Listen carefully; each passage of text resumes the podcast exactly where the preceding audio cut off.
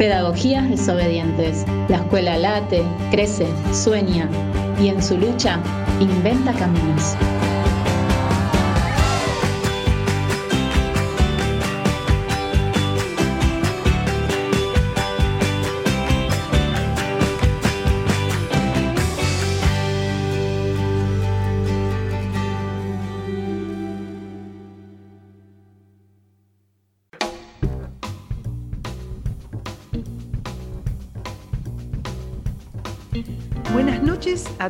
A todas.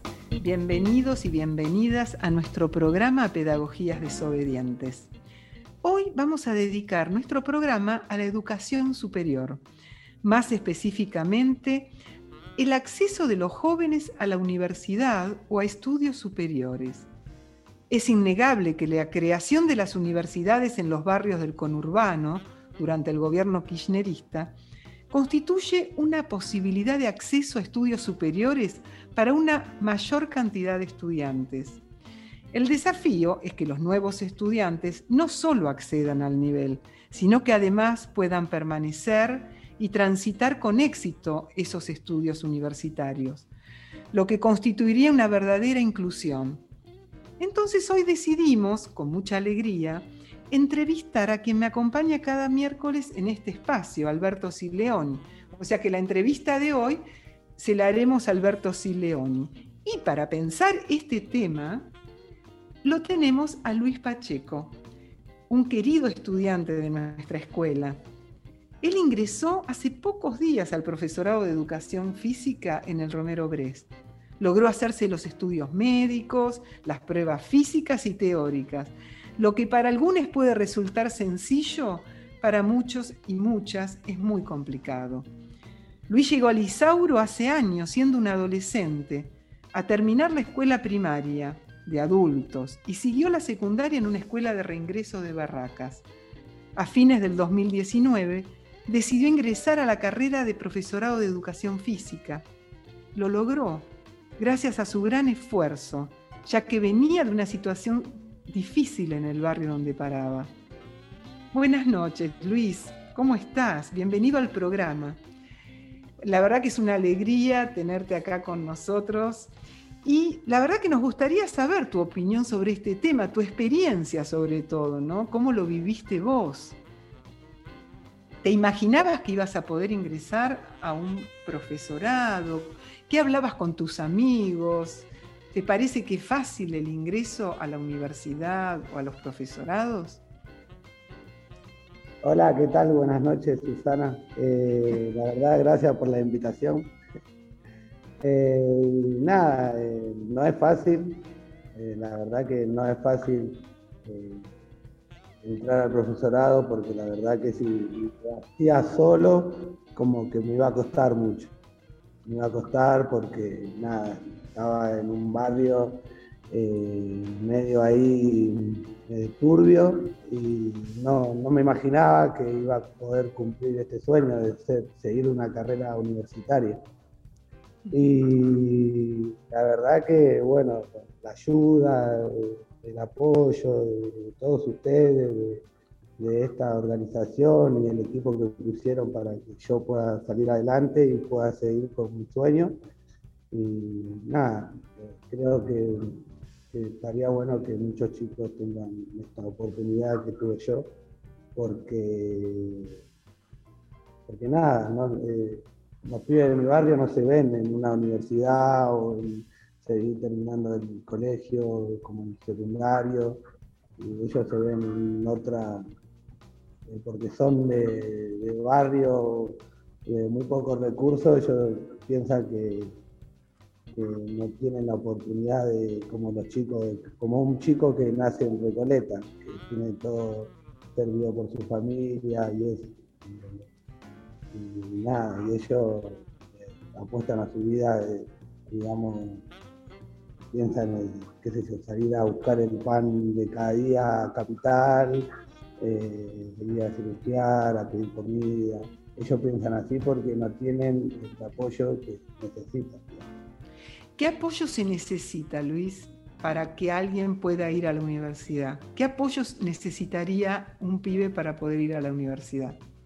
Y el apoyo de, primero de su familia, eh, y bueno, de la escuela, obviamente, eh, la educación, ¿no? Que, en el secundario ya te vayan formando para que te digan, mira, puedes hacer una carrera universitaria, vamos, te escribimos, te mostramos, a ver qué te gusta. Eh, yo, qué sé yo. Eh, yo cuando estaba en Barracas, en la, escuela de, ingreso, eh, a los chicos del cuarto nos llevaban a, la Universidad de Avellaneda, no me acuerdo cuál era.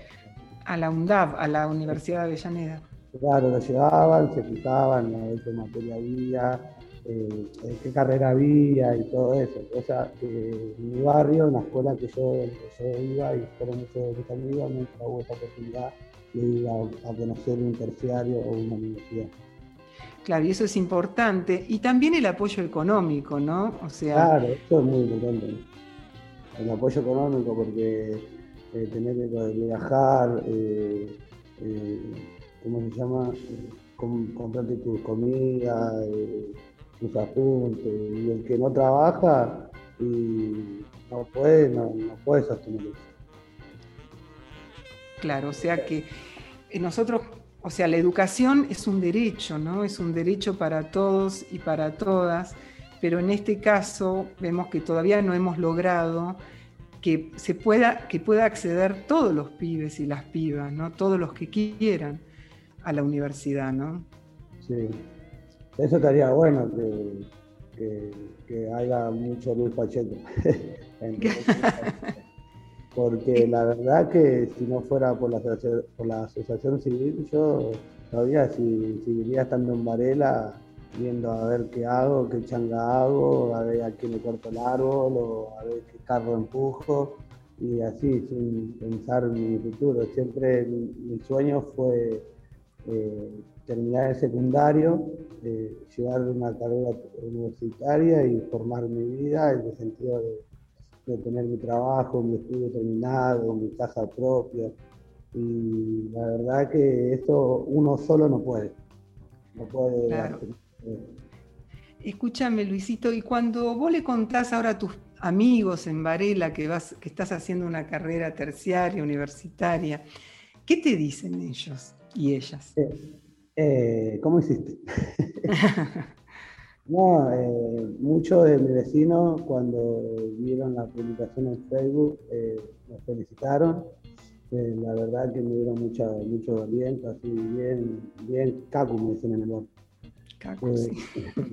La verdad que te felicito, ellos me conocen desde muy chico y saben que fui siempre un rebelde en el barrio, como que no me daban ni dos centavos en el futuro, siempre iban a, siempre decían que iba a terminar preso de muerto era muy, muy Y cuando eh, eh, vieron todo eso, la verdad que, nada, me dieron mucha fuerza para seguir. Muchos de los chicos que hoy, eh, están en la esquina me preguntaron, quieren venir a estudiar, porque quieren venir a estudiar a Misauro, porque no pueden creer las cosas que, hace esta escuela, entender con los eh, ellos, la mayoría, estudian en la noche porque no llegan con su edad, porque, ya son grandes, repitieron mucho, y ellos estudian a la noche. Y es muy peligroso que, ellos vayan a la noche. Muchos de los padres de mis amigos no quieren que vayan porque eh, por estos temas de la violencia, del consumo, y, nada, y las escuelas de noche están muy lejos de están en otro barrio, y la mayoría no va no va por problemas que tienen con otro barrio, sino eh, no, no, le, no, no, le, no le Luisito, ¿y vos cuando te recibas de profe de educación física, qué vas a hacer? Y primero festejar, llorar. y después, eh, enfocarme en el sueño este, bueno, primero el trabajo, un trabajo con otra profesión, ayudar eh, a un comedor. Eh, eh, yo prometí que si entraba al, este, al comedor iba a colaborar con el tema de dar clase a los chicos en el comedor, en el club de la esquina del, barrio.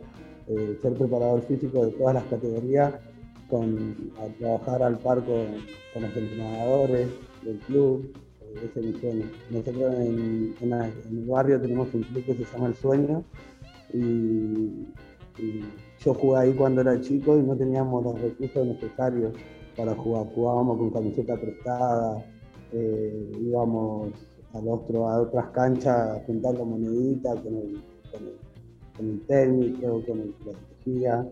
Eh, la persona que nos dirigía era una, señora, una mamá de unos chicos. Y, la verdad que este club significa mucho para mí. Hay muchas cosas lindas ahí en este club hasta que nos robaron una otra persona y hice cargo del club y sacó a la gente del barrio y ahora nos maneja ella con, su gente. Muchos de los chicos del barrio están jugando en otro club. Y ahora la idea es armar de vuelta el club. La señora lo abandonó al club y nosotros estamos eh, ayudando con la iluminación. Hicimos eh, una placita con todo lo reciclado, con fierros, con fierros. Hicieron muchas cosas con eso. Y la verdad que es ayudar a los demás como me ayudaron a mí. Muy bien, Luisito. Bueno, además nosotros te decimos que nosotros estamos, y nosotras, los maestros, las maestras, tan orgullosa de vos y de todos los pibes y las pibas, ¿no? Porque la verdad que son un ejemplo de resistencia y de lucha. Y bueno, a vos te tocó esta vez entrar al Romero Brest y, y empezar a construir tu proyecto de vida, pero este es un derecho que tienen todos y todas y vamos a seguir luchando para que eh, el acceso a la universidad eh, sea para todos. Así que te, agradezco muchísimo tus palabras, que nos hayas contado esto y ojalá que encontremos la forma para lograr que el acceso a la educación sea para todos y todas. Necesitamos pensar en el sujeto que se acerca a nuestras escuelas públicas, ese pibe o piba que está despojada de todos sus derechos, muchas veces en situación de calle, sufriendo la violencia institucional y el desprecio social, que vive la inmediatez y que de pronto viene a la escuela, viene a estudiar. Eso es lo más importante, que pueda pensarse, contar lo que vive, decir su palabra y armar un proyecto de vida en el que se incluya la universidad. Muchas gracias, Luis te queremos un montón. Ahora vamos a escuchar la canción de Lisandro Aristimuño, Canción de Amor.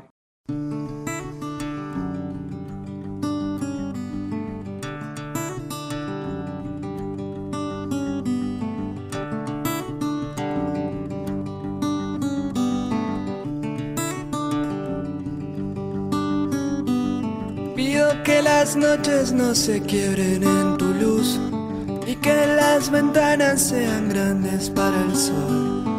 Cuando los almendros no se pasen de estación, buscaré más flores para darte mi canción de amor.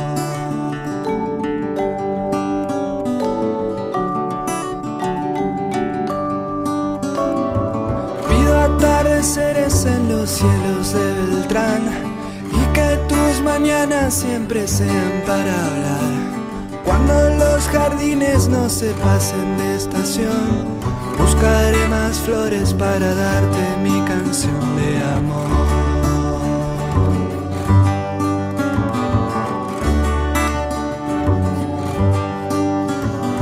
Y si vos querés, te voy a buscar para que los días no se vayan sin pensar y si vos querés, te paso a buscar y dejamos los caminos libres de humedad. Pido tu mirada más alegre para mí y que todo el alma se disuelva en el amor.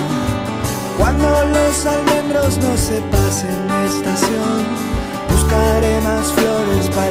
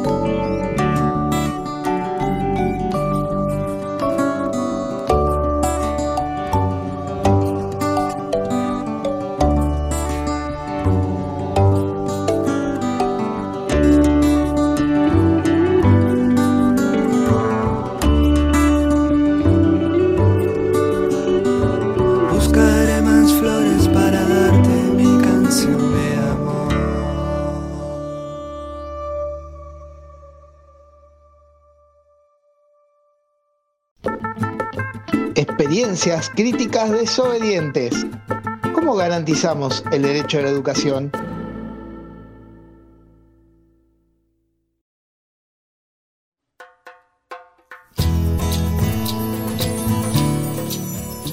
Bueno, hoy nuestro invitado, nuestro entrevistado es un compañero muy cercano, con quien compartimos todos los miércoles el editorial de pedagogías y quien nos nutre con su conocimiento y experiencia. Eh, hoy queremos tomarnos un tiempo para pensar con él todo esto que venimos hablando con Luis Pacheco, ¿no? sobre el acceso a las universidades.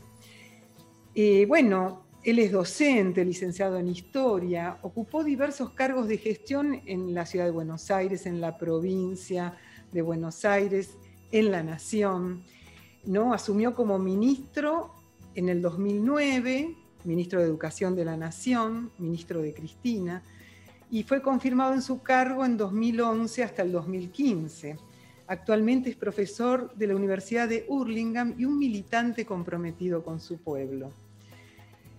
A nosotros nos encanta que esté en este espacio eh, para poder charlar con él más tiempo y poder pensar todas estas preguntas que nos surgieron. Eh, en su gestión como ministro de Educación dejó huellas imborrables que marcaron un antes y un después en materia educativa. Se crearon nueve universidades, se lanzó el programa Conectar Igualdad, se construyeron aulas digitales y se redujo la tasa de analfabetismo, entre otras muchísimas decisiones que se sumaron a fortalecer una educación donde nadie se quede afuera. La inclusión fue y es uno de sus bastiones. Para nosotros, él es un maestro, un militante, un compañero y así nos gusta presentarlo. Hoy entrevistamos a Alberto Sileoni. Hola Alberto, qué linda, me encanta que estés acá. ¿Qué tal? ¿Qué tal, Susana? Eh, ¿Cómo les va a todas, a todos? Bueno, evidentemente la presentación de una amiga fue esa. No, por favor, yo creo que, mira, callamos un montón de cosas porque vos sabés que los maestros, las maestras, cómo admiramos absolutamente toda tu gestión conmovedora y bueno, para todos nosotros, ¿no? O sea, así que realmente es una alegría que estés Bueno, gracias, gracias. Aprovecho para... Dijiste bien, no soy un invitado, soy, me siento siempre parte de este programa que conducís vos. Este, pero, pero en esta charla, que va a ser una charla distendida de amigos, lo primero que digo es este, que no se entiende la, la tarea de un ministro si, si, atrás no hay un proyecto político. ¿no? Entonces yo siempre digo, cuando los compañeros, las compañeras hacen un señalamiento positivo o, agradecen, que felizmente me ha, me ha, ocurrido bastante en todo el país, este, yo digo, lo, llevo esto en préstamo y se lo doy a, a Cristina Fernández de Kirchner ¿no? y a Néstor. Yo mm. tuve menos relación con Néstor, pero eh, la verdad que fueron ellos. También uno podría decir que no hay nombres propios en, el proyecto nacional y popular, que es el pueblo quien protagoniza. Pero no se puede entender lo, que pudimos hacer en educación sin, sin Cristina, sin su su decisión política, sin su compromiso, sin su claridad, ¿no? Sí, este, eso es verdad, pero también digamos que en toda tu gestión estuvo presente el amor por la escuela pública, ¿no? por los maestros y maestras, por pensar siempre en los que quedan afuera del sistema, por lograr esa inclusión. Y eso, digamos, se necesita aportar sensibilidad, ¿no? Porque uno lo puede decir, uno puede decir, bueno, así esto baja del proyecto, pero ese vibrar con el que más lo necesita no, digamos, no lo tiene todo el mundo, por eso debe ser que, digamos, todos los maestros, los educadores, educadoras, nos llegó tanto, ¿no? Toda la gestión. Y hoy justamente por eso queremos pensar con vos el tema de la accesibilidad a la educación superior, ¿no? Nosotros sabemos que vos te formaste en la UBA, ¿no? En la licenciatura en Historia. ¿Y cómo era la universidad en la que vos te formaste? ¿Qué característica tenía? Eh, yo me formé en la dictadura, o sea que, la universidad era, si, se puede decir, era horrible, ¿no? Este, eh, la universidad era un sitio de pobre pensamiento, un sitio de mucha riqueza horizontal con los compañeros, con las compañeras, pero pero había evidentemente una situación de mucho silencio, había una situación de mucha represión. Por supuesto que había canas adentro del aula, no, diría de todas las, las aulas de todas las materias, pero en algunas los teníamos absolutamente este, determinados y, visualizados y, por supuesto eso eh, invitaba a, una gran clandestinidad en algún sentido, lo digo, lo digo mal, ¿no? pero es este, a no decir todo lo que, lo que uno necesita decir, a saber callar, a, decirlo con los compañeros. Este, bueno, en ese, en ese contexto, Universidad de Buenos Aires, Facultad de Filosofía y Letras, eh, en ese contexto también había docentes más, más ricos, más creativos, que, nos impulsaban más al pensamiento, pero, pero bueno, este, no fue la mejor época para, estudiar. Claro. ¿Y, el, ¿Y cuál fue el objetivo de abrir universidades en el conurbano? Digamos, esas universidades, eh, ¿de qué, ¿en qué se diferencian de las universidades tradicionales? ¿Cuál fue el objetivo? Sí, eh, a ver, yo debo decir que, que hay antecedentes, ¿no? Y, como, como nosotros no ocultamos nada, es interesante ver que hay una expansión de, de la universidad. La gran expansión arranca con, como no podía ser de otra manera con los gobiernos populares. ¿no? 1918 no es una expansión, pero es la, reforma universitaria, y eso es Irigoyen, y, su ministro José Salinas, al, cual lo llamaban el burro Salinas, pero el burro Salinas va a Córdoba a, no a impedir la reforma universitaria, a, posibilitarla. Eso me parece que es un, gesto de un gobierno nacional y popular. Y después la gran, el vendaval de justicia social que es el, peronismo histórico, ¿no? Ya lo hablamos en, en, nuestro programa, el decreto 29337 de, de gratuidad del año 49. Pero después hay mirá Susana, qué interesante, ¿no? Después hay una expansión de la universidad en la dictadura, en la, en la, dictadura de, de Lanuse, en aquella otra dictadura, Onganía, en, lo que se llamó la Revolución Argentina, no en el proceso que, es todo muerte y desaparición. Eh, y allí se creó, entre otras, creo yo, la primera universidad del, conurbano, que es la de Lomas de Zamora. Y, después, como para hacer más picante el proceso eh, y más, eh, más paradojal, hay una expansión universitaria en el menemismo.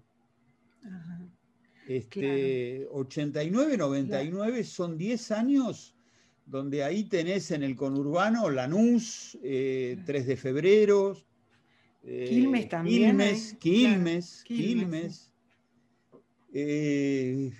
Fíjate qué interesante, ¿no? En un momento donde también se hace la ley de educación superior, que es una ley que, que, posibilitaba a las universidades a cobrar aranceles, eh, mm. que posibilitaba cobrar los, los, estudios superiores eh, cuaternarios, ¿no? las maestrías, eh, cosa que no se hizo, la verdad que no se hizo por, por la resistencia popular y por la resistencia de los gremios.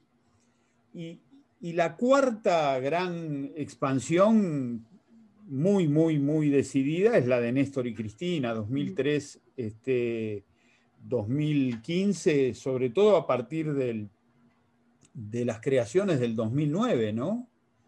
Que ahí tenés este, Florencio Varela, que se llama es la única universidad que, tiene un nombre propio, Arturo Jaureche, ¿no? pero, pero ahí tenés Avellaneda, José Cepaz, Moreno. Eh, bueno, años después, en 2014 Hurlingham, 2015 la de Almirante Brown y la de San Isidro.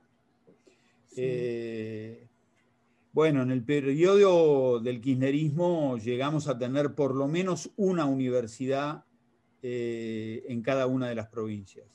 Fueron 17 creaciones de universidades. Ah, 17, claro. Sí, y, si tomás dos nacionalizaciones, a ver, eh, la, UNIPE, Universidad Pedagógica de Buenos Aires, era provincial, o sea que se hizo nacional. Y, ah. lo que se llamaba el IUNA, el Instituto Nacional de, de Arte, también se hizo nacional, ahora es Universidad Nacional de Artes, es una, así que serían 19 creaciones.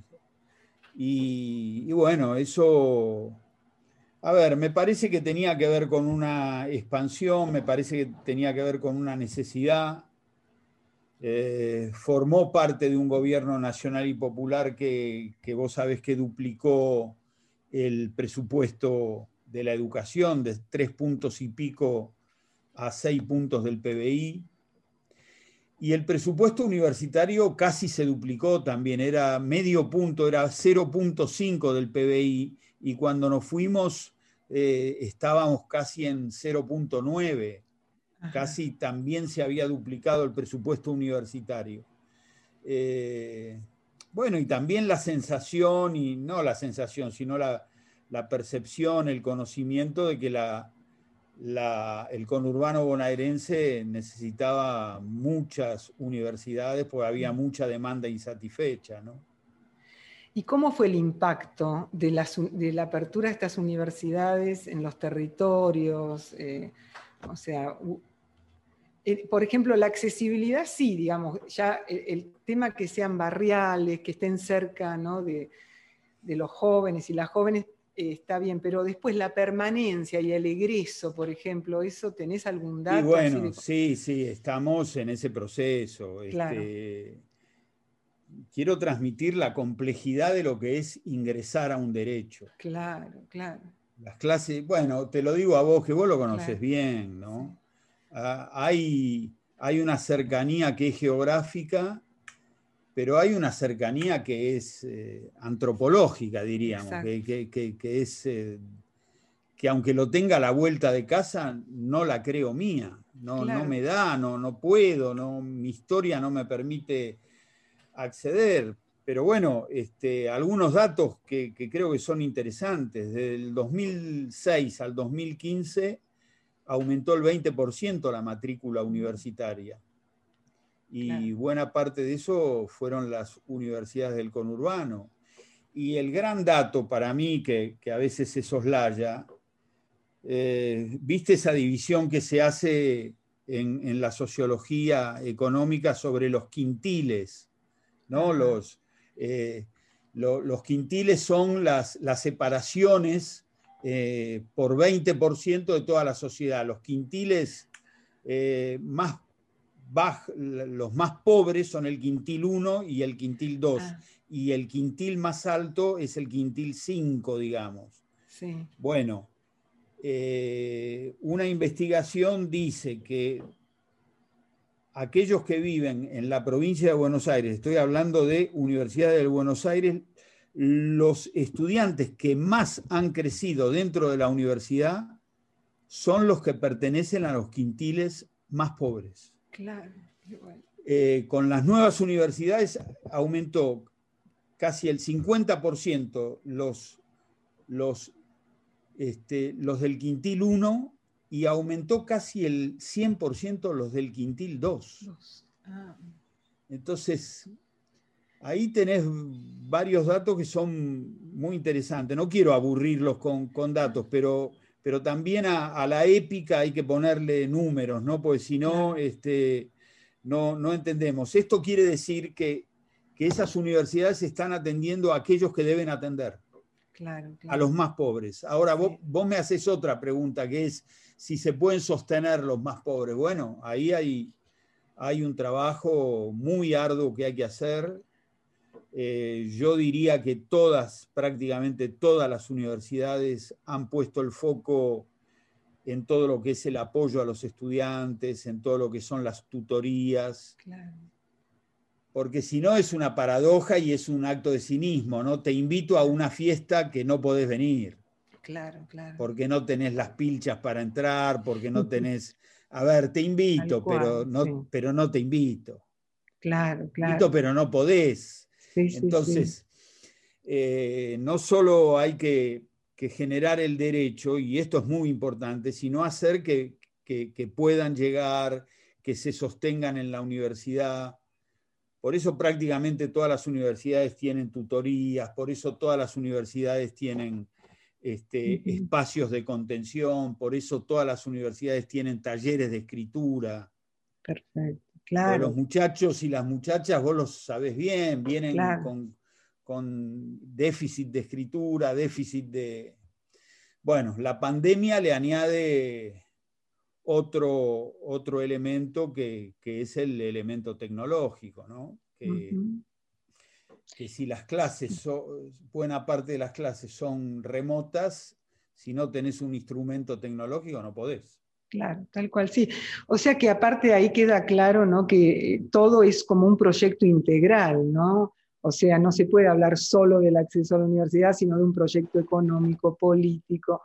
O sea, que todos estos, estas jóvenes puedan entrar ya en otra, de otra manera, ¿no? Porque recién conversábamos con Luis Pacheco en la editorial, ¿no? que es un estudiante de Lisauro que, digamos, él hizo la escuela de adultos, llegó ya grande, ¿no? Adolescente grande, hizo la escuela de adultos primaria, hizo el secundario en la escuela también de reingreso, eh, y bueno, y quiso ingresar a una carrera terciaria, que por suerte, bueno, ahora hace poquito ingresó al Romero Bres, que es un instituto de educación física, que realmente eh, difícil de entrar, ¿no? y pudo hacer todo eso, ¿no? y nos decía que no estaba dentro de su imaginario ni el de sus amigos del barrio, él es de Florencio Varela, ir a una universidad, ¿no? No, estaba, jamás se lo podían imaginar. Eh, que lo logró porque hubo quien lo acompañó y, y, que lo ayudaron, si no, no hubiese podido acceder a esto, ¿no? Ni siquiera lo podía ver como posibilidad. Eh, entonces, bueno, a todos estos pibes, pibas de bajos recursos, ¿no? Que piensan como una realidad efectiva su ingreso a la universidad, la cosa es que se convenzan que son personas plenas de derecho, ¿no? y no como una cosa de meritocracia, como plantea el neoliberalismo, eh, digamos, o, de ayuda externa, solo con ayuda externa, sino que es un derecho y se puedan apropiar de, esto, ¿no? de las universidades que son de ellos y de ellas. ¿no? Ese es el tema. ¿no? Eh, y bueno, como vos decís, también tiene que ver con, con esto, el acceso ahora a las tecnologías, por más que sea gratuita la universidad, bueno, el que no tiene conectividad, el que no tiene un aparato, una máquina para poder conectarse, digamos, también es imposible que, lo pueda hacer, ¿no?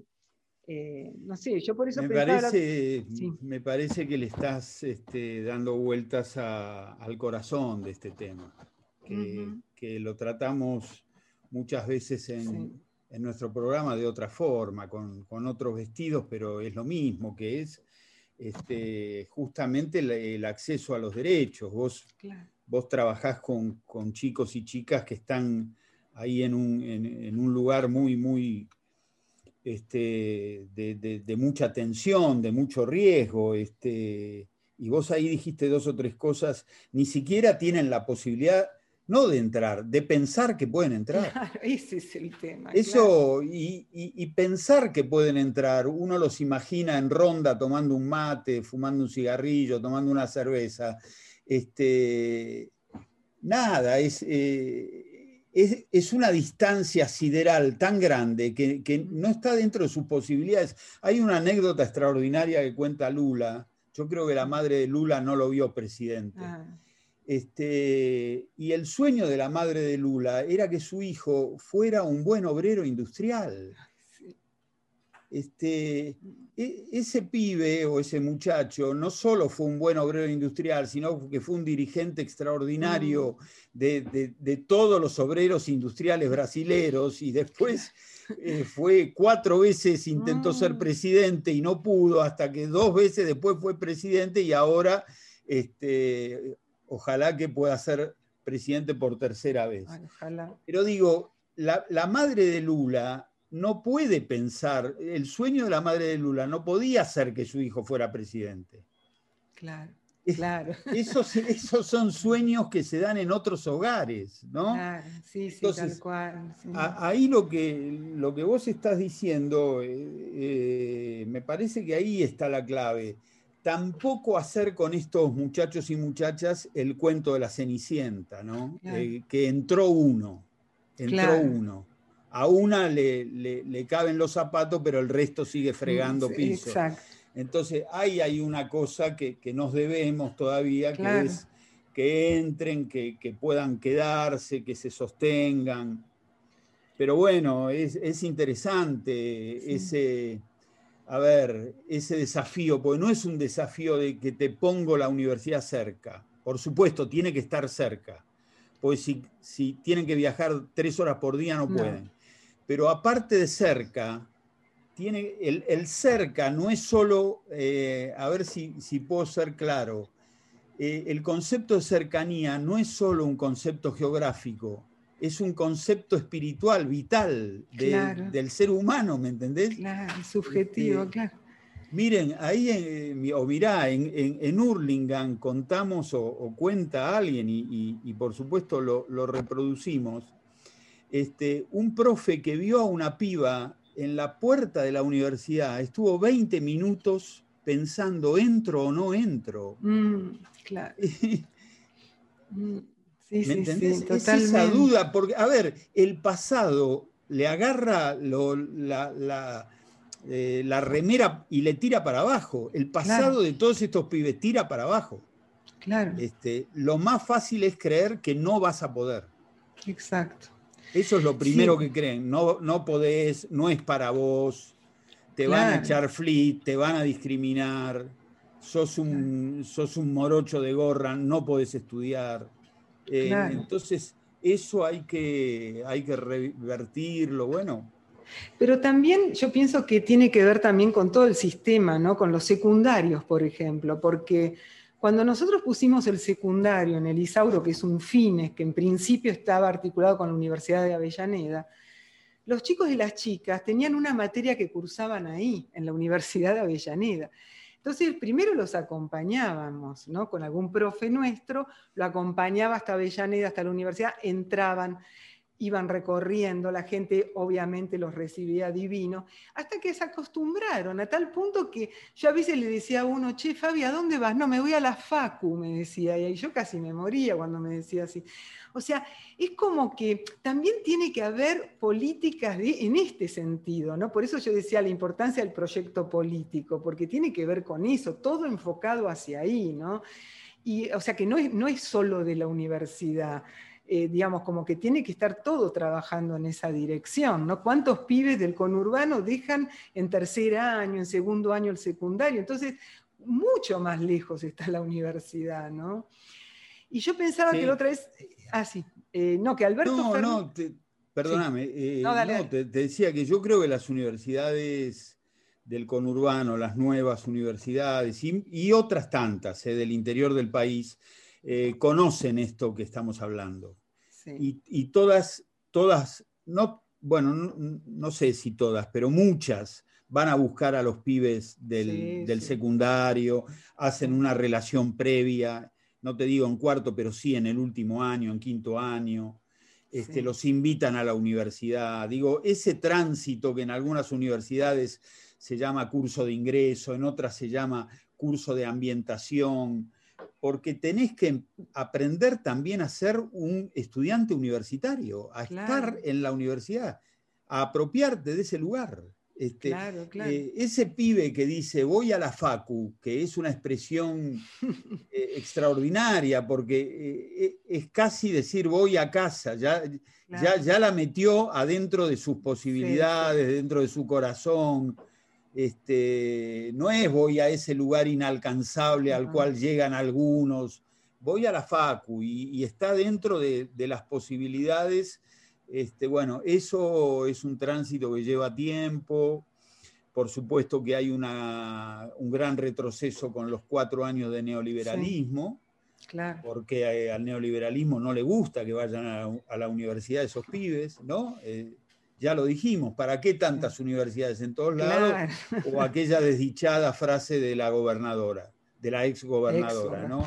Este, bueno, ya lo sabemos. Entonces, esos son los sectores que te dicen no podés, esos son los sectores que, le bajan un punto del PBI a la educación, esos son los sectores que, juegan en contra. Bueno, este, no hay consenso total de la sociedad argentina de que todos esos pibes deban ir a la universidad. ¿eh? Este, o sea que, infelizmente, el número de los que piensan que la universidad debe ser para pocos es alto en la, en la Argentina. Yo diría que hay un tercio de argentinos que piensan que, bueno, ¿para qué tantos derechos? ¿Por qué gratuita?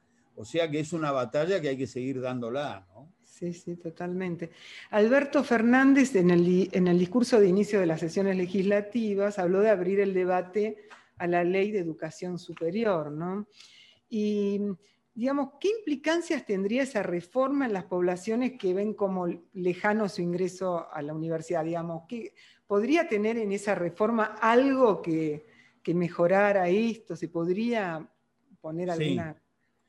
Eh, sí. yo creo que sí, pero vos diste otra clave antes que, es para mí una llave maestra. Vos hablaste de, la condición económica.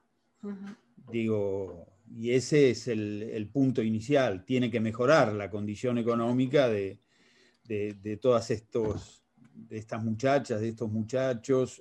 Eh, esa es la, primera, que, porque también la casa ayuda mucho a sostenerlos adentro de la universidad y a, hacer esa este, posibilidad de,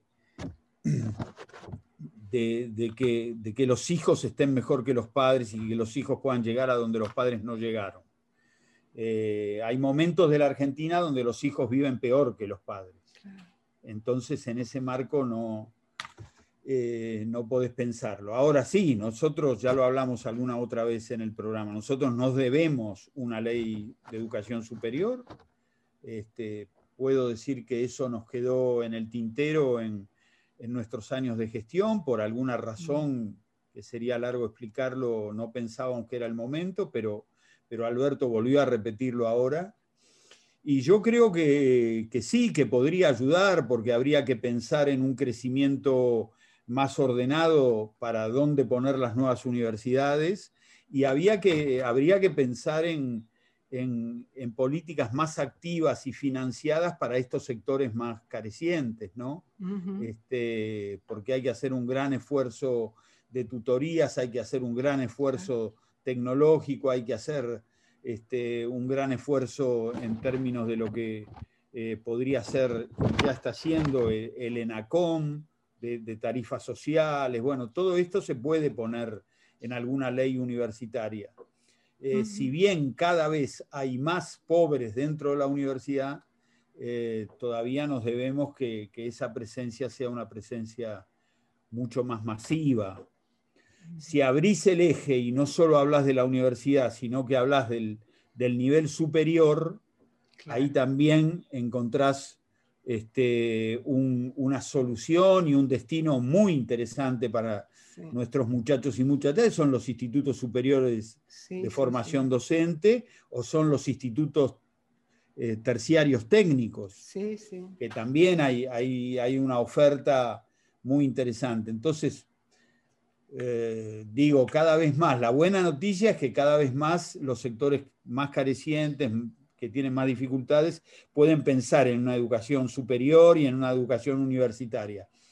Este, el problema es que muchos no, no, se sostienen en la universidad, muchos tardan en recibirse, muchos no, no llegan y, abandonan en segundo o tercer año. Bueno, esto está pasando. Pero eso es lo que, hay que, trabajarlo, claro, claro. La cosa es que haya posibilidad, haya esperanza, haya proyecto, ¿no? Mientras hay eso está todo, digamos, está toda la posibilidad que es lo más importante. Y bueno, ahora se nos, ya para la última pregunta, eh, o sea, muchas veces vos cuando hablás citás próceres, ¿no? A quienes admirás. Vos si pudieras convocar a tres para que nos ayude en este momento eh, a, encontrar salidas a, problemáticas coyunturales en este momento, ¿a quién convocarías? Qué pregunta tremenda.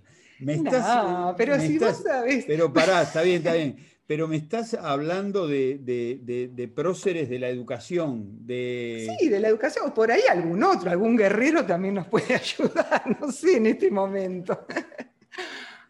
Eh, pero no, sí, puede ser de la educación o lo que quieras, qué sé yo. A ver, hay, hay, dos del siglo XIX que, no son argentinos, pero son nacionales y uno entiende que América es nacional, que, que son Simón Rodríguez y, ah y José Martino.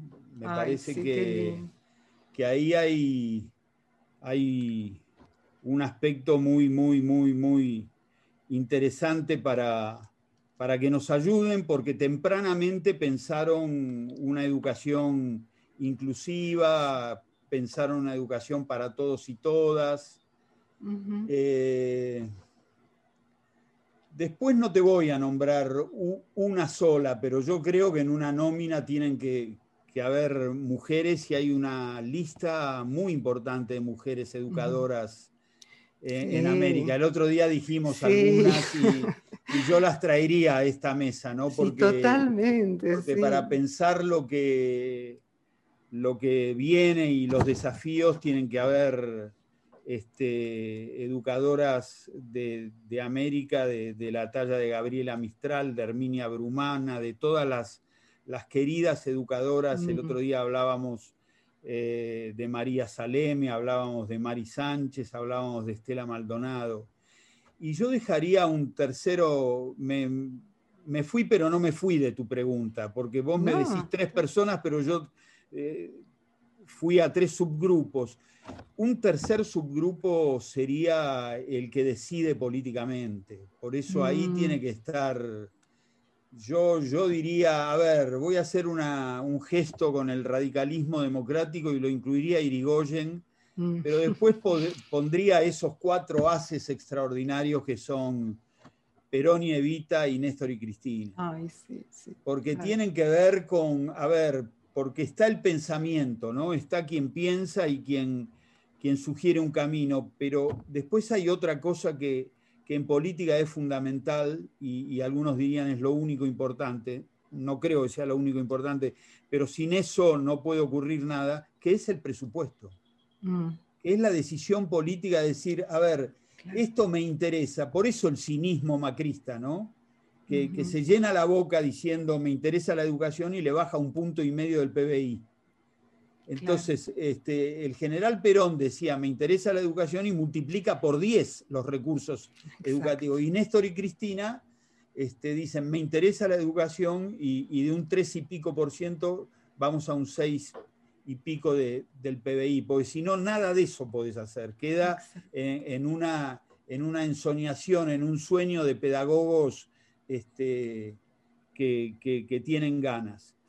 Eh, Por tanto, lo sintetizo, hay grandes mujeres, grandes hombres y está la política. Sin la política estas cosas quedan en el plano de los sueños, ¿no? Y la verdad que no debieran quedar en el plano de los sueños, porque ya estamos medio cansados de soñar. Es, bueno soñar, pero también es bueno que los sueños se concreten, ¿no? Y yo creo que, esa es una tarea de los gobiernos populares. Eh, hacer reales los sueños de millones y millones de argentinos y argentinas. Ah, qué bueno, bueno, me encantó. Bueno, gracias Alberto, muchas, muchas gracias. La verdad que pudimos pensar, sí, sí, no, va a estar buenísimo todo. Bueno, no, yo les agradezco, les agradezco a vos, a los compañeros que, están ahí atrás en, en las decisiones técnicas, este, y la verdad que para mí ha sido un honor poder tener ese lugar más, más central en el programa, no solo la columna. Ahora, oh, ahora ya, soy un, ya soy un VIP del programa, ya, ya pasé, pasé por las entrevistas. Claro, hermoso. al lado de Eve, al lado de Eve, al lado de grandes. ¿eh? Y bueno, es que vos sos también un gran... Bueno, gracias. Así que, bueno, gracias, a vos, Alberto. ¿eh? Muchas gracias. Gracias por todo.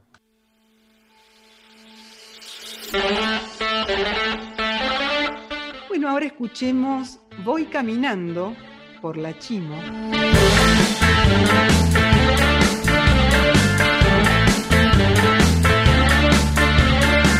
Voy caminando, solo caminando,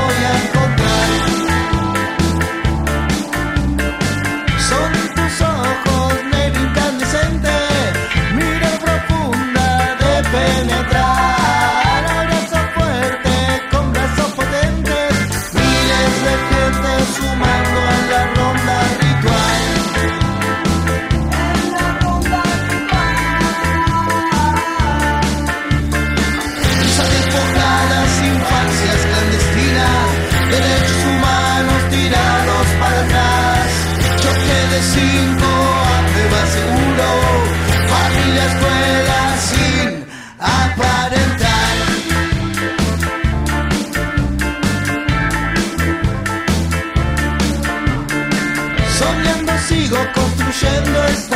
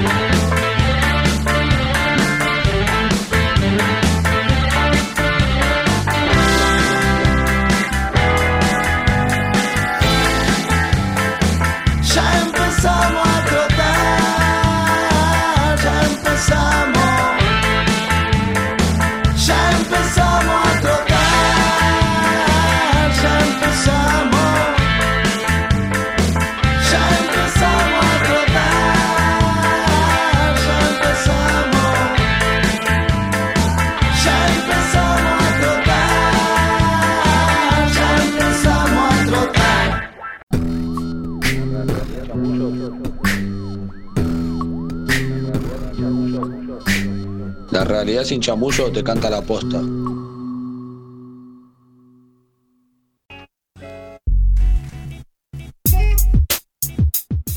Hoy les preguntamos a estudiantes de distintos puntos del país, ¿qué crees que necesitas para ser un estudiante de la educación superior o universitaria? Y escuchen lo que nos contestaron. Hola, nombre es Alan, soy del Centro de Integración Milagros Salas y estudiante de la Escuela Isauro Arancibia de segundo año en estas instancias. Mi punto de vista hacia lo que uno necesita para llegar a la universidad, creo que es estudiar, ponerle fuerza de voluntad, ser compañero, trabajar en colectivo, ver la realidad con los ojos y no escucharla con los oídos y deducir. Son cosas simples, pero nada, desde mi punto de vista, bueno, a mí me falta mucho, me falta tercer año, que tercer año no sé qué materias tiene, una de ellas es química, que yo de química no sé nada, lo único que hago química es con la música. Eh, creo que son, ah, es ese punto de vista, ¿no? Tratar de, de crear colectivamente, pero también fortaleciéndose en unidad, ¿no? Porque cuando un colectivo abarca varias personas para algo, todas esas personas tienen algo en común y es abarcar ese problema o esa dificultad y poder eh, encontrarle la solución entre todos para que, bueno, después cada uno tengan un futuro digno, ¿no? O un estudio terminado, un bachillerato. Creo que ese es mi punto de vista hacia lo que uno necesita, ¿no? Porque no solamente yo, esto es colectivo, como digo, y más siendo, siendo escuela del Estado, escuelas públicas, que es, hermoso tener el derecho de poder terminar la escuela y, de tener un, diploma y, un bachillerato para poder eh, terminar eh, o empezar un futuro. Pero bueno, muchas gracias a todos, abrazos desde la escuela y desde el Centro de Integración Milagros Salas y nada, espero que podamos reencontrarlos pronto. Hola, soy Valentina Marino, tengo 21 años, estoy estudiando para el profesorado de nivel inicial en la zona de Campana, Buenos Aires. Y creo que lo que es necesario para ser estudiante universitario de educación superior es vocación y materias que respondan a las necesidades de, los futuros alumnos nuestros eh, para poder ayudarlos a conseguir un, futuro mejor. Hola, me presento, soy Oscar, estudiante de Lisaura Nancibia y lo que a mí me gustaría, eh, lo que me faltaría es aprender un poco más de lo que es el tema de para, llegar a la universidad. Eh, apretar un poquito más de atención y también eh, estudio terminado para recibirme el día de mañana de ayudante entrenador o entrenador físico de educación física. Me presento, mi nombre es Juan Romero, soy estudiante del secundario del Centro Educativo Isabel Concilia. Lo que se necesita son muchas cosas, tiempo, eh, espacio, eh, tranquilidad, todas esas cosas que se necesitan para, para mantener la, mente ocupada ahí, porque no puedes estar eh,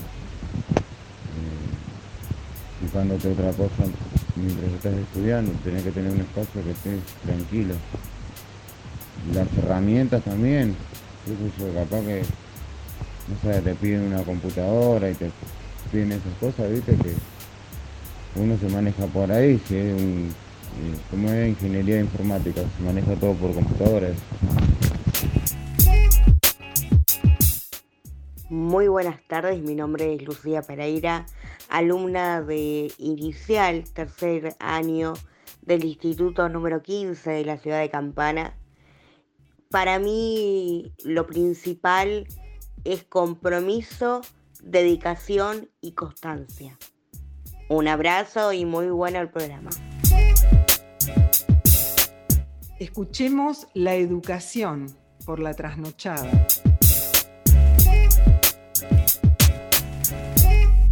Un hombre se prepara para tolerar el ser un número más en la rueda de todos los días. La educación debe ser la madre de cada día. con la cabeza rascando vida. Tener el tiempo para tenderle la mano al otro. Las palabras que valen oro. No confundamos educación con formar doctores, con enseñanzas informativas que están dormidas. Vamos a educar más en el camino del día a día. Dar por el otro sin nada cambio, regar la vida. Hay que aprender de nuestros maestros y profesores, que nunca bajan los brazos no aflore. De los alumnos y de los padres, los luchadores, que no se callan contra el gobierno que lo desplome. ¿Será que el viento me lleva a la casa de mi madre? Donde el amigo bebía de nuestra misma fruta, donde los ojos y las palabras cerraban pactos, donde el abrazo llegaba tarde pero sincero.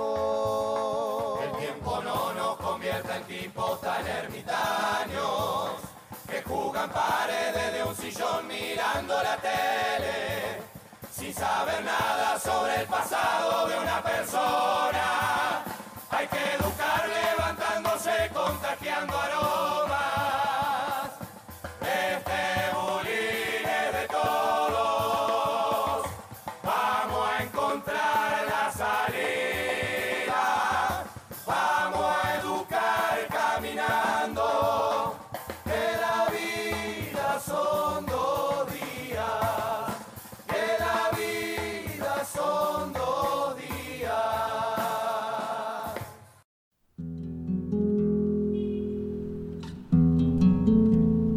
Hay huellas que no coinciden con su pie. Hay huellas que se anticipan a su pie. Hay huellas que fabrican su pie. Hay huellas que son más pie que el pie. Fragmento de tercera poesía vertical de Roberto Juarros.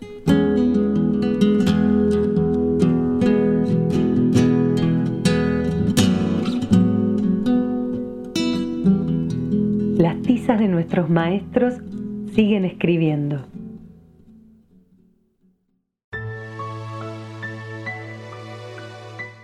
Y como cada semana llega a este espacio de memoria un maestro o maestra que los odiadores quisieron callar. Hoy recordamos a Paco Urondo en las voces de Emma René Aguali y Alberto, compañeros de militancia. y se trata de hablar de Paco, es algo verdaderamente agradable, comprometido y bueno, muy gratificante en lo que me toca personalmente. Podemos decir que la poesía de Paco tiene desde el principio una calidad propia, ¿eh? resultado de una rigurosa elaboración de la palabra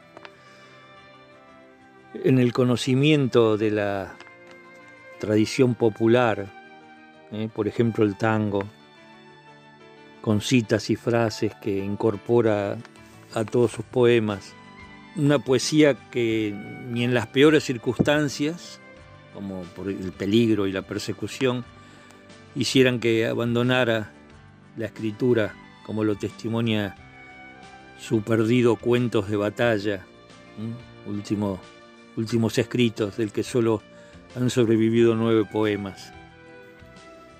Bueno, no tengo mucho más tiempo, pero en muchos, muchas horas de charla, de café, eh, entre reuniones, eh, me han quedado cosas impregnadas de Paco. Una de las fundamentales que puedo tirar es que de él aprendí que eh, no hay que llorar lo pasado, ¿no? sino que hay que lamentarse o llorar si es necesario por lo que se podría llegar a perder en el futuro. Esto denota este, una, una idea de, de apostar a la vida siempre. ¿eh? Y eso es quizá lo que hoy hace que esté vivo ¿eh? y que no haya apostado a las políticas de martirio. Yo lo conozco muy poco tiempo porque llega a Mendoza en mayo del 76 para hacerse cargo de la regional que comprendía Mendoza, San Luis y San Juan. De entrada me, cayó bien como jefe, como compañero, era una persona muy amable, muy humana, muy alegre, lleno de energías y con un compromiso militante increíble. Yo no sabía que él era Pacurondo, después me enteré cuando pasaron todos los otros sucesos, dado que yo soy la sobreviviente de ese hecho, ¿no? Donde es asesinado Paco. Bueno, lo que me gustaría resaltar de su militancia, que sin duda fue muy comprometida ideológicamente y en su accionar, Paco decidió en el extremo de, esa, eh, de ese momento en que fuimos atacados, perseguidos por el enemigo, decidió quedarse a sostener mientras nosotros fugáramos. Nosotros me refiero a su compañera Alicia Raboy con su hijita Angie y este, permitió que nos fuéramos, a pesar de que yo ya estaba herida y que podía haber sido la que me quedaba por orden de él a resistir, digamos, para que las demás se fugaran. Pero esa actitud de él lo muestra de cuerpo entero y saber lo que significaba para él su militancia y el compromiso con, la, con los ideales que lo sostuvo hasta el último minuto. Creo que tampoco dejó de escribir hasta el último minuto, pero yo no me voy a meter en el campo literario de, Paco, sino simplemente reivindicarlo como un luchador del pueblo que realmente entregó, mejor dicho, le quitaron la vida eh, en, por este, su lucha por un país mejor, igualitario para, para contener a todos y que tener una patria libre, justa y soberana. Seguimos portando esas banderas que él levantó en su momento por esa patria. Quiero dar un presente a Paco Urondo ahora y siempre. Hasta la victoria, compañero.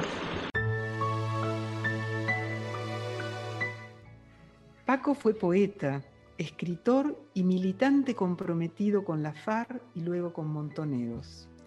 Trabajó como periodista en diversos medios, publicó varios libros, entre ellos La Patria Fusilada, con los testimonios a los sobrevivientes de la masacre de Trelew, que les tomó durante su prisión, pocas horas antes de ser liberado.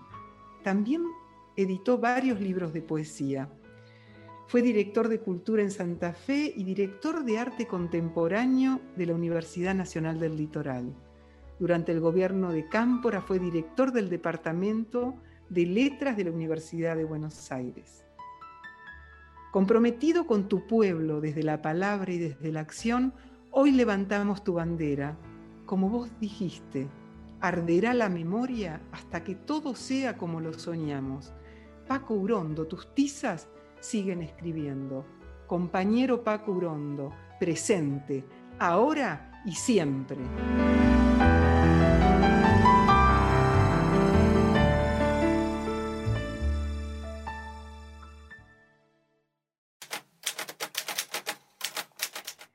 Bueno, y el poema de Paco Urondo, Fin y Principio, fue musicalizado por Liliana Vitale y Yusa. Escuchémoslo.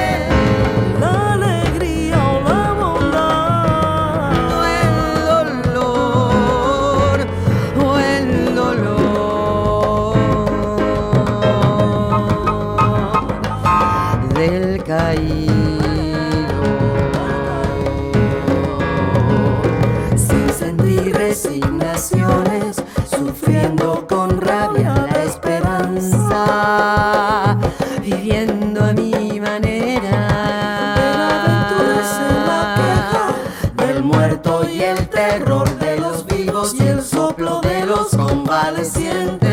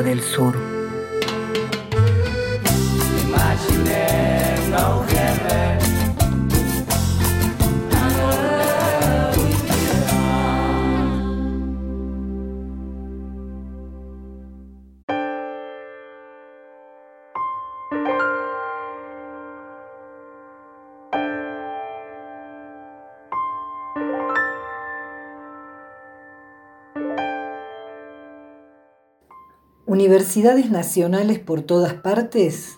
¿Para qué? La respuesta en las voces de las y los protagonistas. Hola, mi nombre es Alexis Medina, soy trabajador social egresado de la Universidad Pública este, de hace bastante tiempo. Eh, trabajo en, en distintas áreas de, sociales, sobre todo en educación, en las tecnicaturas, en las universidades. Este, en este momento estoy en la Tecnicatura 105 de Ciudad de Vita, en trabajo social, y con la idea y la concepción de que la educación es la herramienta de transformación política y social, económica y cultural de un país y en sí de un planeta que transforma y modifica la realidad propia de uno y la realidad que del contexto puede a través de la educación construir una herramienta válida para esa misma transformación y las universidades nacionales y populares son el camino para ese para esa transformación. Hola a todos, mi nombre es María Galleguillo, soy de la localidad de Chilecito, provincia de La Rioja mi profesión, licenciada en enfermería.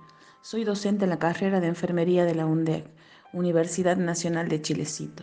Pero en los comienzos de la carrera de enfermería también fui estudiante y obtuve mi título en esta prestigiosa casa, título que jamás hubiese conseguido si no existiera la descentralización universitaria. Esta universidad es muy joven, comenzó a concretarse recién en el año 2002 y en la actualidad cuenta no solo con carreras de grado, sino también con posgrados como doctorados, maestrías, especializaciones y diplomaturas. En cuanto a la carrera de enfermería, es aún más joven. Su primera corte fue en el año 2009.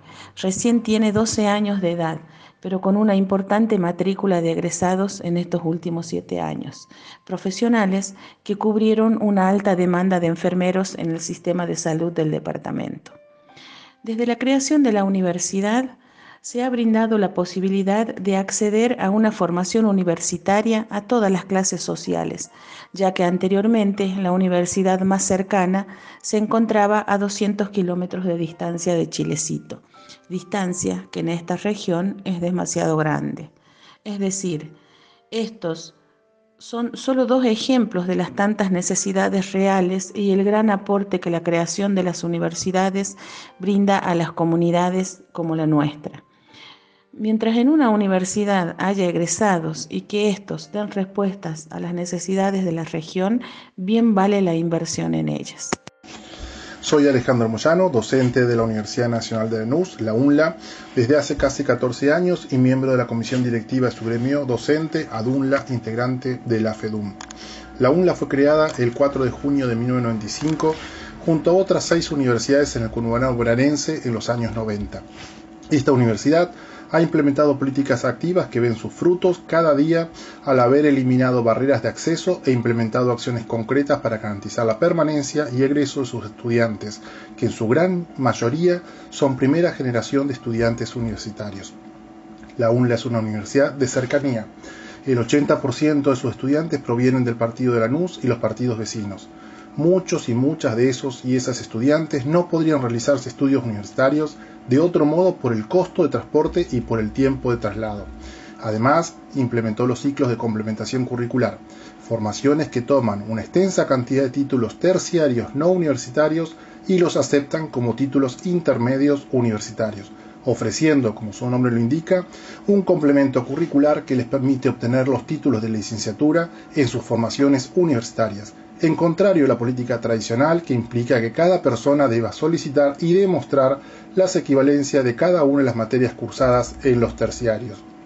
Colabora en la permanencia con las becas del programa Compromiso Educativo, financiadas por aportes voluntarios de sus autoridades, docentes, no docentes y estudiantes, brindando ayuda económica, de apuntes y materiales de estudio, extraordinarias de apoyo y de emergencia. Estas son algunas de las acciones por las que los que pertenecemos a la UNLA la definimos como universidad urbana comprometida y por la que nos sentimos orgullosos de ser una universidad nacional, pública, gratuita y de calidad.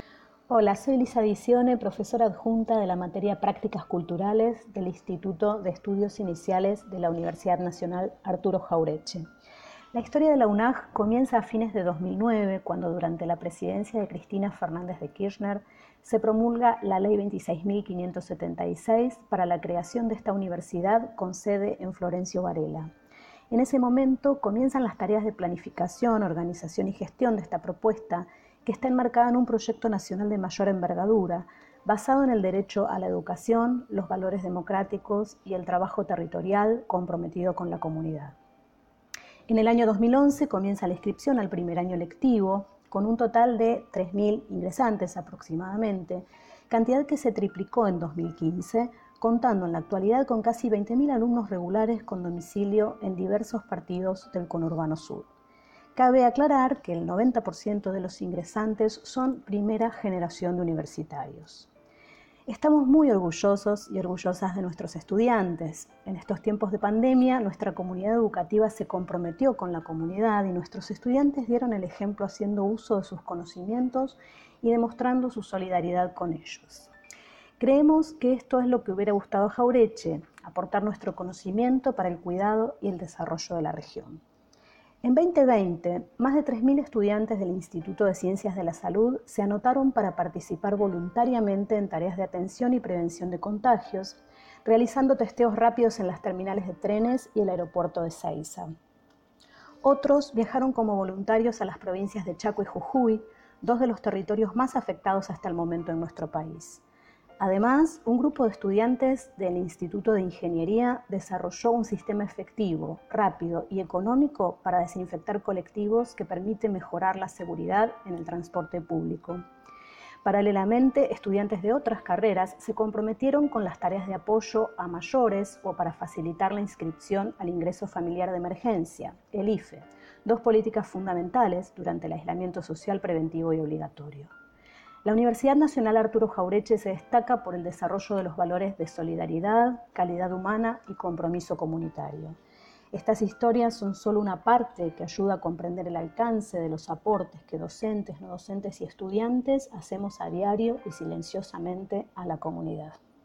Hola a todos y todes, mi nombre es Roberto Javier Ortega, soy profesor de Derecho Penal de la Universidad Nacional de Avellaneda y también enseño la práctica preprofesional de la misma universidad que se desarrolla en la isla Maciel.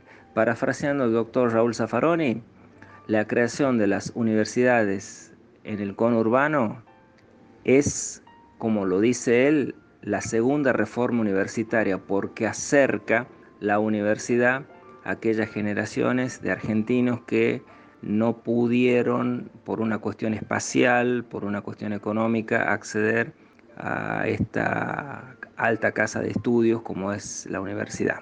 Así que de esta manera estamos muy contentos orgullosos de haber acercado la universidad a sectores populares que con anterioridad no habían podido acceder. Algo que yo compruebo día a día cuando doy clase, donde decía generaciones porque tengo dos generaciones de alumnos diferenciadas. Una es la gente joven que terminó sus estudios secundarios y hace su primera experiencia universitaria yendo al UNDAV. Y también tengo personas que no pudieron ir a la universidad en su momento, una vez que terminaron sus estudios secundarios, ya que la coyuntura hizo que tuvieran que ir a trabajar y que ahora al aparecer la universidad en su barrio, cerca de su distrito, en su municipio o de manera próxima, hace que hayan tenido una segunda oportunidad para poder ir y adquirir conocimientos en una casa de altos estudios como es LUNDAB. Es así que de esta manera creemos que estamos cumpliendo con el derecho. Sabrán ustedes que la educación superior es un derecho, así que estamos muy contentos de ser parte de las universidades del Bicentenario, que son aquellas que se abrieron en el conurbano y de las cuales es parte orgullosa a la Universidad Nacional de Avellaneda. Hola, mi nombre es Lucía Corsiglia Mura. Yo soy licenciada en Sociología y especialista en Políticas Sociales y ya hace un montón de años que soy docente de la materia Historia Argentina Contemporánea para la carrera de Trabajo Social en el IUNMA, en el Instituto Universitario de Derechos Humanos Madres de, Plaza de Mayo. Em, bueno, estoy en el YUNMA desde antes de que se llamara así, desde cuando era todavía la Universidad Popular de Madres de Plaza de Mayo y, ahora ya hace unos cuantos años que soy la docente titular de, esta asignatura. Y la verdad es que la experiencia de ser docente en, la Universidad de las Madres eh, y para trabajo social y dando la materia de historia es una de las cosas más lindas que, me toca hacer, porque la Universidad de las Madres es un claro ejemplo de, de cómo funciona una universidad cuando se llena de pueblo, ¿no? Cuando se llena de pueblo, de trayectorias de lucha, de, militantes, de compañeros, compañeras, compañeros que pueden mezclar esa pasión por el saber, por el saber fundado, argumentar un montón de, situaciones que, que la gestión le planteaba. Fueron muy duros porque se cambiaron los programas, fueron muy duros porque también eh, hubo muchísima hostilidad con el plantel docente y bueno, también es cierto que, la resistencia que hicimos, la comunidad educativa en su conjunto, que hicimos porque no nos dejamos amedrentar, porque continuamos y porque tenemos un enorme compromiso con esto que hacemos, que es, eh, me parece que, solidificar un espacio de aprendizaje en el que bueno, todos enseñamos y todos aprendemos un poco, ¿no? aquellos que nos toca el rol docente, pero también las y los estudiantes, que muchos de ellos vienen con muchísimas trayectorias de lucha y de resistencia, y bueno, ni que hablar este espacio, ¿no? El espacio de las madres, que ya de por sí eh, es un lugar en el cual eh, tenemos mucho por aprender. Así que la verdad es que esta universidad es una universidad que que bueno, yo creo que en serio se viste de pueblo y eso es una victoria en sí mismo.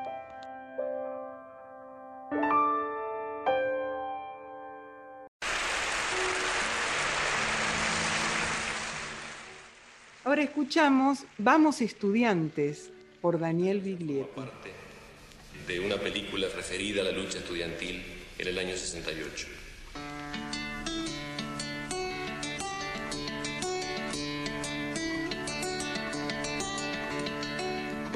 estudiantes por calles y plazas, vamos que la vida nos llama. Vamos compañeros con la frente alta, quien lucha por algo lo alcanza.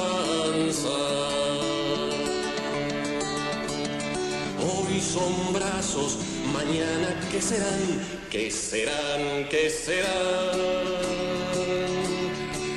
son piedras, es cosa de pensar, de pensar, de pensar. Vamos caminando los puños cerrados y los corazones alzados. Como un río por calles y esquinas, gritando lo que dijo Artigas.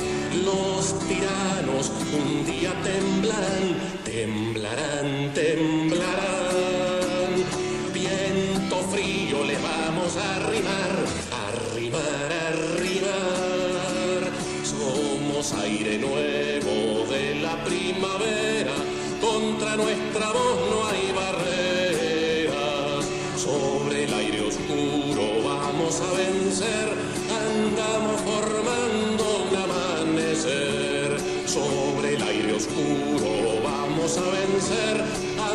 formando un amanecer, un amanecer, un amanecer.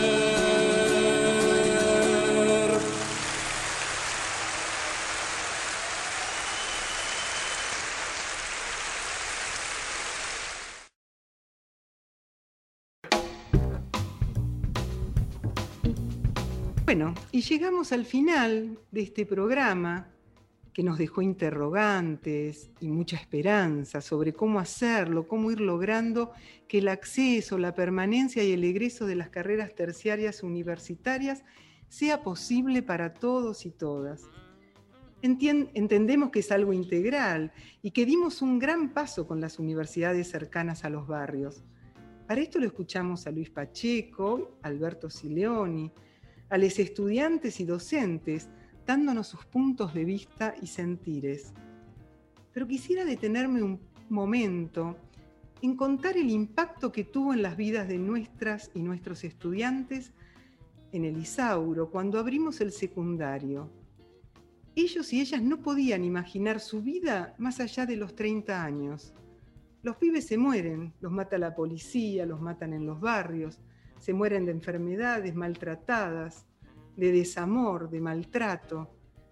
Este secundario fue en articulación con una universidad del conurbano bonaerense.